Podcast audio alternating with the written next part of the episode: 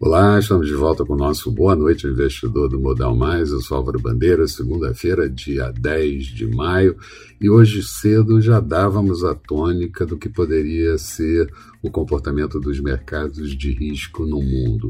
O dia foi de absoluta indefinição de tendência, com oscilações pequenas, alternando positivo e negativo em praticamente todos os mercados.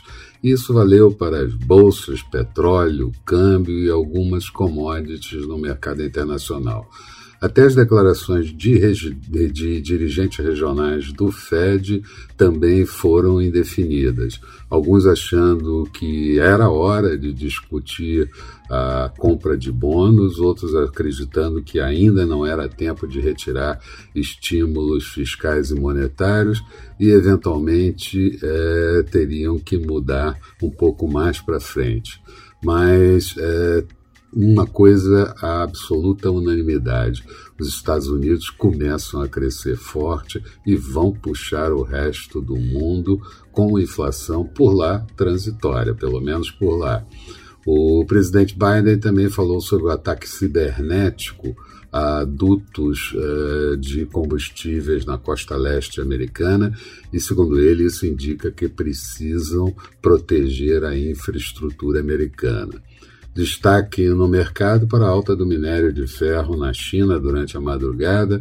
Em Qingdao, subiu 8,63%, tonelada do minério a 230 dólares e 56 centes. Aqui, pesquisa Focus mostrando o IPCA em alta na previsão do ano de 2021 para 5,06, anterior em 5,04, taxa Selic estável em 5,5%, PIB subindo para 3,21%, vindo de 3,14% na semana anterior, e dólar caindo um pouco para 5,35% no final do ano.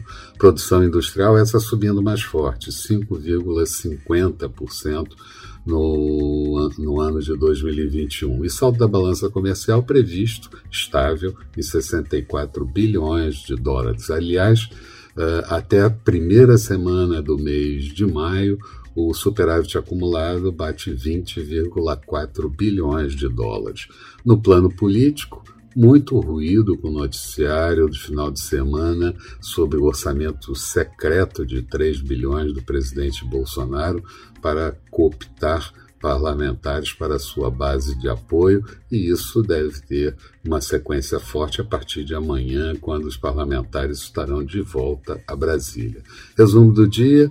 Bovespa em queda no final de 0,11%, índice em 121.909 pontos, Dow Jones caindo 0,10%, Nasdaq em queda de 2,55%, petróleo WTI a 64 dólares e 81 centavos em Nova York, queda de 0,14%. Euro sendo negociado a 1,214 da moeda americana, em queda, portanto, dólar por aqui a R$ 5,23, uma pequena alta de 0,07%.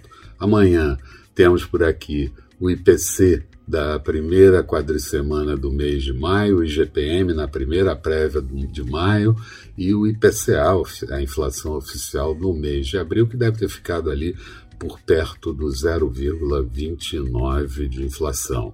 Vamos ter também inflação na China durante a madrugada, ali na, falando do, do preço no atacado, PPI, e do CPI, preços ao consumidor.